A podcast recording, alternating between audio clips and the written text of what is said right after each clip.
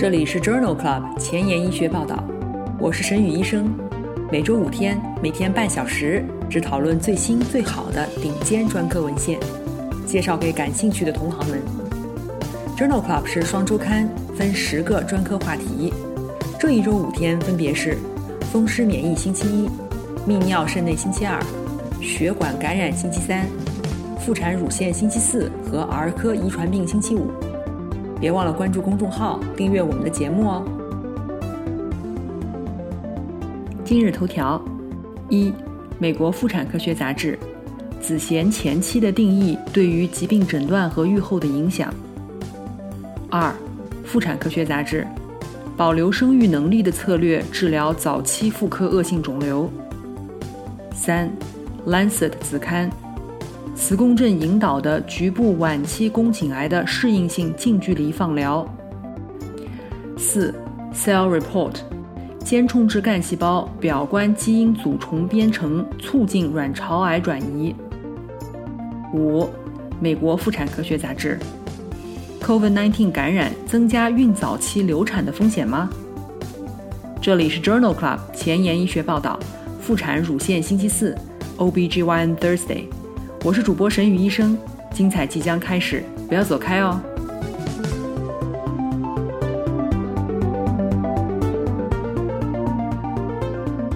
今天临床实践的第一部分，我们来聊一聊宫颈癌癌前病变和宫颈癌的治疗。宫颈上皮内瘤变是宫颈的一种癌前病变，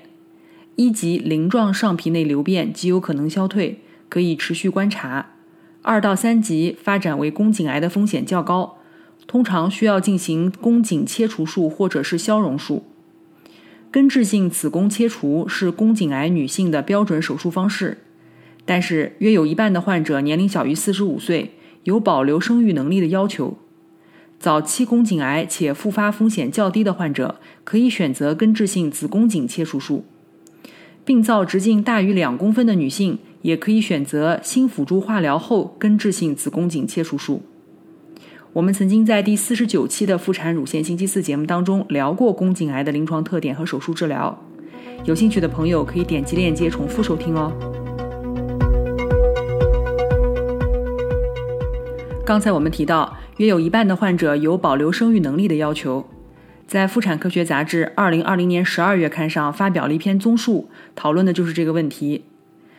这一篇综述讨论的是保留生育能力的策略治疗早期宫颈癌、卵巢癌和子宫内膜癌。约有百分之二十的妇科恶性肿瘤发生于育龄期女性，而标准的外科治疗常常排除了未来的生育能力。这篇综述讨论的就是保留生育能力的治疗策略在早期妇科恶性肿瘤当中的应用。这篇综述主要讨论了以下三个问题：一。宫颈癌患者中，百分之四十小于四十五岁，保留生育能力的治疗方案包括低危癌症的患者，比如鳞状细胞癌、腺癌和腺鳞癌，而且肿瘤小于两公分，无淋巴结转移且无深部浸润，可以采用宫颈锥切术或者是宫颈切除术，而保留子宫体和卵巢。二，在低级别生殖细胞肿瘤，比如无性细胞瘤。未成熟畸胎瘤引起的卵巢癌，或者是交界性卵巢上皮癌，可以仅切除患侧卵巢，保留子宫和一侧卵巢。三，在子宫内膜癌患者中，百分之五是年轻的女性。对于分化良好而且没有子宫肌层浸润的子宫内膜癌患者，放置左缺诺孕酮宫内节育器，可以使百分之八十的患者得到完全缓解，同时保存生育能力。今天介绍的第二篇文章讨论的是早期宫颈癌中应用创伤较小的根治性手术的患者结局。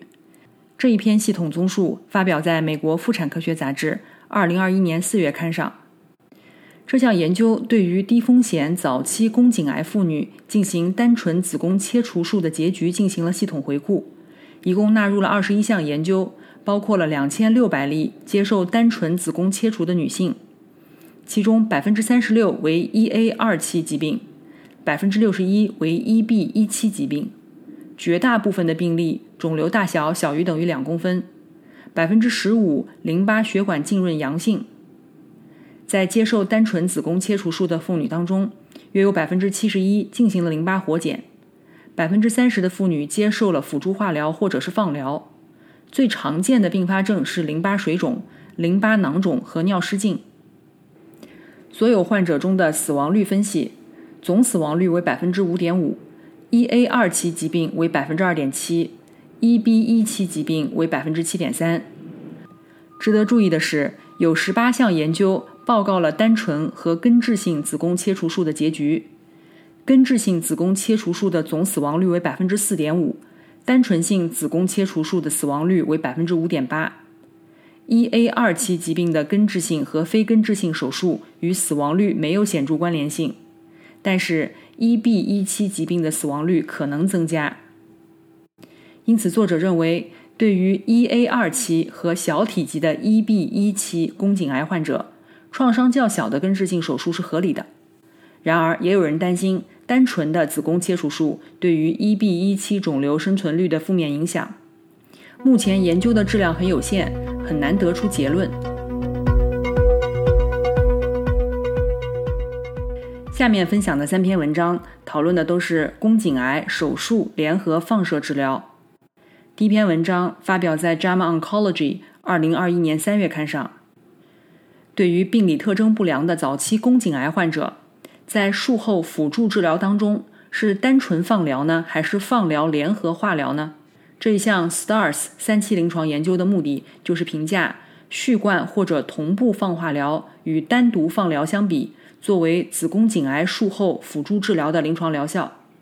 这一项研究由中山大学肿瘤防治中心牵头，中国八家医院参与进行。纳入了根治性子宫切除术有不良病理因素的 FIGO 分期 1B 到 2A 期的子宫颈癌患者共一千人，随机分组接受辅助放疗、同步放化疗或者是序贯放化疗。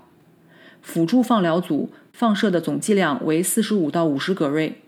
同步放化疗为每周给予顺铂治疗。序贯放化疗是指在放疗前后。各给予两周的顺铂加紫杉醇。在意向治疗人群当中，序贯放化疗比单独放疗相比，三年的不带病生存率更高，分别为百分之九十和百分之八十二，风险比为零点五二。与同步放化疗相比，序贯放化疗的三年不带病生存期也更高，分别为百分之九十和百分之八十五，风险比为零点六五。与放疗相比。序贯放化疗可以降低癌症的总死亡风险，五年的总生存率为百分之九十二和百分之八十八。这项 STARS 研究认为，术后辅助治疗当中，序贯放化疗而不是同步放化疗，不带病生存期更长，死亡风险更低。今天介绍的第二篇关于宫颈癌放疗的文章，是发表在《Lancet Oncology》杂志。二零二一年三月刊上的一项 Embrace One 研究，在二十年前，磁共振应用于局部晚期宫颈癌的影像学指导的适应性近距离放疗的概念就已经被提出。这篇文章目的就是评估放化疗和基于磁共振影像学指导的适应性近距离放疗以后，局部宫颈癌控制和预后。这是一项前瞻性、观察性的国际多中心队列研究。招募了二十四个中心的一千三百例患者，这些患者患有 FIGO 分期 1B 到四 A 期的宫颈癌，或者是局限周围淋巴结转移的 FIGO 分期四 B 期的宫颈癌。给予的治疗包括放化疗，然后基于磁共振的影像学指导下的适应性近距离放疗。中位随访五十一个月，整体五年局部控制率为百分之九十二。累积五年严重不良事件发生率如下：泌尿系统发生率百分之六点八，消化系统百分之八点五，阴道相关的事件百分之五点七，瘘管形成百分之三点二。这项 Embrace One 研究认为，放化疗和基于磁共振的影像学指导的适应性近距离放疗，对于所有阶段的局部晚期宫颈癌都同样有效。能够长期稳定的实现局部疾病的控制。这些结果是局部晚期宫颈癌治疗理念的一个积极突破，为未来的临床实践和研究提供了方向。今天分享的第三篇关于放疗的文章是发表在《国际妇产科学杂志》二零二一年一月刊上。这一项多中心回顾性的队列研究讨论的是术前放疗对于一 B 到二 B 期宫颈鳞癌患者长期预后的影响。来自南方医科大学的研究人员一共招募了2004至2016年之间直接接受开放手术或者是术前放疗加开放手术的885例一 B 到二 B 期宫颈鳞癌的患者。并且分析了这些患者五年的临床结局。术前放疗组五年的总生存率和不带病生存率均显著低于直接接受开放手术组，总生存率分别为百分之八十一和百分之九十一，不带病生存率分别为百分之七十六和百分之八十六。与直接接受开放手术的患者相比，术前放疗是五年总生存率降低的独立危险因素，风险比达一点七五。是五年不带病生存率降低的危险因素，风险比为一点三七。因此，作者认为，在一 B 到二 B 期宫颈鳞癌患者中，术前接受放疗以后进行开放手术的患者预后，比直接接受开放手术的患者要差。半年以来，我们已经播出了一百二十期节目，每期十页文稿，一共一千两百页的 PDF。和六十小时的音频。I've never felt so accomplished in my life, and I've never been so proud of myself. 现在我把这一千两百页的文案做成了 Journal Club 前沿医学报道一到一百二十期汇编，无偿的分享给需要的朋友。唯一的条件就是恳请您像我一样把知识无私的分享出去，提高中国医生的眼界。具体如何操作？请参见微信公众号的文字部分。宣传的成功与否，完全仰赖您的努力。我负责把节目做好，您负责把节目推出去。在这里，我先提前说一句，谢谢您。今天临床实践的第二部分，我们来聊一聊子痫前期。子痫前期的特征是孕二十周以后，或者是产前新发的高血压和蛋白尿。或者是新发的高血压，以及显著的中末期器官功能衰竭。根据2018年的美国妇产科医师学会的建议，当收缩压大于等于160毫米汞柱和或舒张压大于等于110毫米汞柱，无论是否有其他表现，都应该直接诊断为重度子痫前期，也就是以前所说的重度妊娠高血压。更名的原因是，即使没有蛋白尿。妊娠诱发的重度高血压也可能导致严重的不良事件。约有四分之一的子痫前期的女性会发生重度高血压和或以下的症状，这是病情严重的特征性表现，比如持续性的头痛、视觉异常、上腹痛、胸痛、胃痛、意识改变、新发呼吸困难或者是端坐呼吸。子痫前期的治疗根本治疗就是分娩。重度高血压需要立即降压以及预防脑卒中，硫酸镁是预防子痫的一线药物。我们曾经在第零九期妇产乳腺星期四节目当中聊过妊娠期高血压的治疗，还在第九十九期节目当中聊过妊娠期高血压的临床特点。有兴趣的朋友可以点击链接重复收听。正如我们刚才已经提到的。子痫前期的诊断标准已经从传统的高血压合并蛋白尿的定义，演变为更为广泛的高血压定义，并且有中末期肾脏功能的证据。这一项回顾性的队列研究目的就是评价不同的诊断标准对于疾病诊断率、疾病严重程度和不良结局的影响。这篇文章发表在2021年2月的美国妇产科学杂志上。文章中的诊断标准包括了2001年和2018年国际妊娠高血压协会的诊断标准，以及2018年美国妇产科医师学会的诊断标准。研究一共招募了2200例妊娠案例，其中751个妇女符合三个标准中的任何一个，被认定为先兆子痫。研究对于这些案例中的子痫前期的生化标志物、不良产妇结局的复合结局和不良围产期结局的复合结果进行了分析。这项研究发现，与2001年国际标准相比，使用2018年的标准则多诊断了97例子痫前期；使用2018年美国标准则多诊断了42例子痫前期。根据2018年的国际妊娠标准，诊断出的女性多表现为较轻的疾病形式，发生高血压的发生率也较低，分别为62%和44%。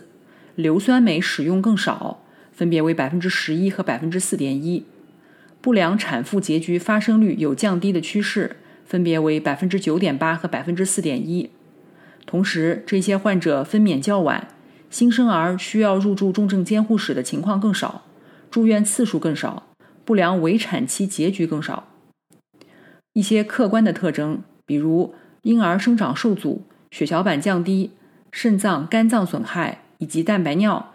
与孕产妇和围产期不良结局的风险增加有关，而神经系统的特征与不良结局的相关性较差。这一项研究认为，更广泛的子痫前期的定义将导致疾病发生率增加，但是完全符合新标准的女性疾病严重程度较轻，这是否会转化为疾病结局改善仍不清楚。下面这篇文章讨论的是双胎妊娠生长不一致与先兆子痫风险之间的关系。这一项回顾性的单中心研究发表在美国妇产科学杂志2020年12月刊上。来自上海同济大学医学院的研究人员招募了2100例双胎妊娠的妇女。文章当中，双胎生长不一致定义为双胞胎出生时体重差异大于等于20%。这些妇女当中，双胎生长不一致的患病率为百分之十七，这与妊娠高血压、子痫前期的风险增加有关。双绒毛膜双胎妊娠当中，生长不一致则妊娠高血压风险增加一点八四倍，轻度子痫前期的风险增加一点八六倍，严重子痫前期的风险增加一点七八倍，早发子痫前期的风险增加二点九八倍。然而，在单绒毛膜双胎妊娠组中，并没有发现类似的相关性。双胎妊娠生长差异每增加百分之十，妊娠高血压风险增加百分之二十，严重子痫前期的风险增加百分之二十八，早发子痫前期风险增加百分之四十七。同样的，在单绒毛膜双胎妊娠当中，没有发现类似的关联性。因此，这项回顾性的研究认为。在双绒毛膜双胎妊娠的患者中，生长不一致与子痫前期风险增加有关。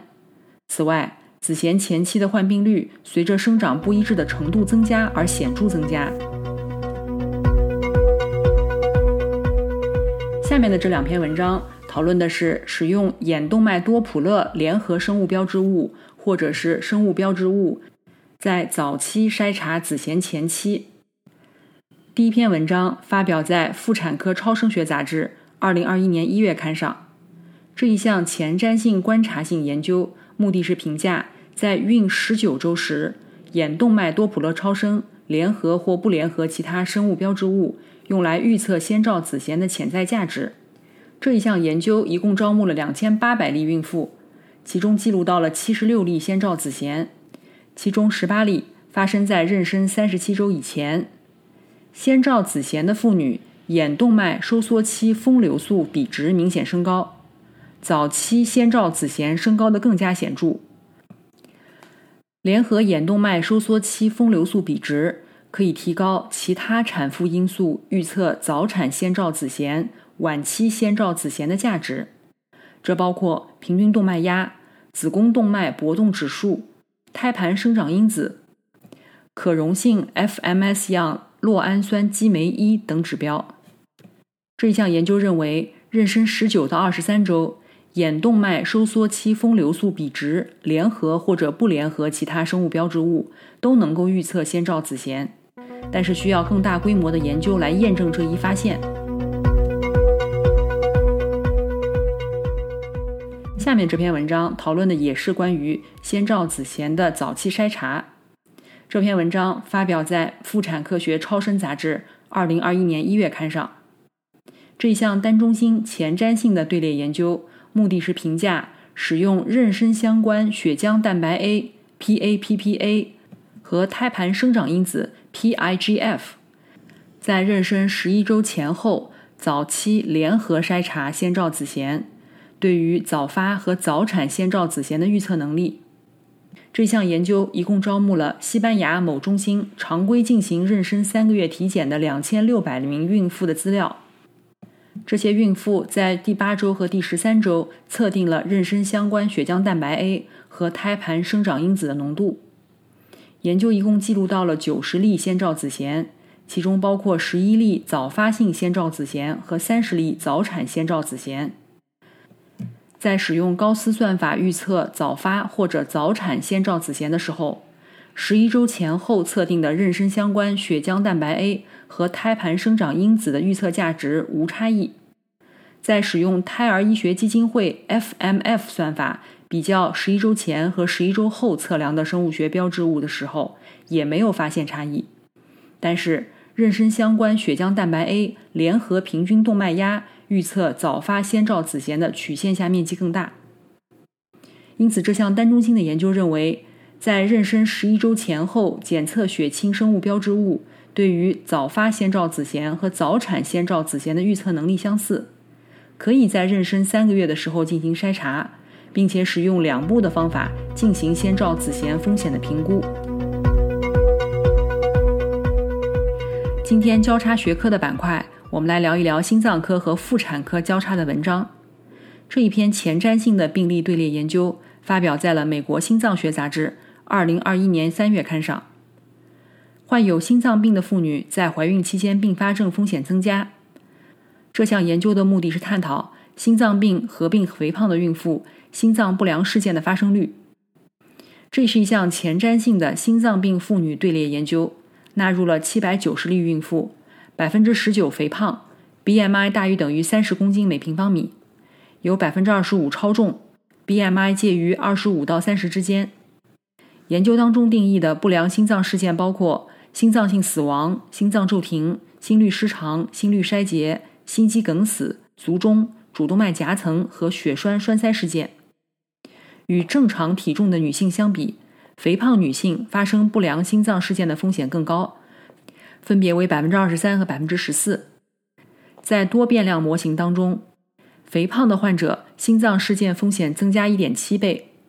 妊娠心脏并发症风险增加一点七倍。与正常体重的女性相比，肥胖女性更容易出现子痫前期，发病率分别为百分之八和百分之二。这一项前瞻性的队列研究认为，肥胖增加了心脏病妇女发生心血管并发症的风险。应当将这一点加入到孕前的咨询当中。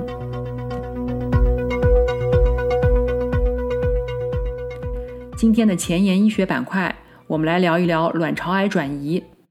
这一项基础研究，发表在《Cell Report》二零二零年十二月刊上。癌症当中存在癌细胞上皮间充质转化。来自比兹堡大学和约翰霍普金斯大学的研究人员发现。除了癌症细胞上皮间充质转化，卵巢癌细胞的转移依赖于宿主间充质干细胞表观遗传组的上皮间充质转化。这一些重编程的间充质干细胞被称之为癌症相关间充质干细胞，能够促进肿瘤生长，并直接与癌细胞结合，作为癌症转移的驱动因子。而癌细胞。也诱导了表观遗传组上皮间充质转化，在临床上观察到，癌症相关间充质干细胞上皮间充质转化与患者的生存率高度相关。从机制上说，这一转化过程由 WT1 和 EZH2 介导。更重要的是。EZH2 抑制剂治疗小鼠卵巢癌模型，可以显著地抑制癌症相关间充质干细胞介导的肿瘤转移。这一项基础研究认为，卵巢癌转移的病理机制与癌症相关间充质干细胞上皮间充质转化相关。这可能成为未来治疗和预防卵巢癌转移的新靶点。今天的 COVID-19 板块，我们来讨论一下 COVID-19 感染会增加孕早期流产的风险吗？这一篇文章发表在美国妇产科学杂志2021年4月刊上。目前，对于 COVID-19 对怀孕影响的证据仅限于孕中期和孕晚期，而对于孕前三个月的数据很少。这一项纳入了二百二十五个病人的病例队列研究的目的，就是评估 COVID-19 对于妊娠早期流产风险的影响。在研究当中，既往感染和近期感染通过血液样本中 IgG 和 IgM 抗体来确定。所有的参与者当中，约有百分之十病毒检测结果为阳性。一百一十例流产的妇女中有十一例为阳性，一百二十五例对照组。有十二例阳性，累计发病率无差异。回归分析显示，COVID-19 不是早期妊娠丢失的独立预测因素。妊娠前三个月感染 COVID-19 的相关症状为发热、嗅觉丧失、疲乏、咳嗽、关节痛和腹泻，没有肺炎的病例或者因为 COVID-19 入院的病例。两组患者的症状发生率也没有显著差异。因此，这项病例队列研究认为，妊娠前三个月感染 COVID-19 并不增加早期流产的风险，这与孕中期和孕晚期观察到的结局是一样的。今天就聊到这里，因为您的转发，已经有越来越多的医务工作者了解我们、关心我们了。如果你真心喜欢我们的节目，肯定节目的品质，那么不用给我点赞，现在就去转发分享吧。明天是儿科遗传病星期五，精彩继续，不见不散哦。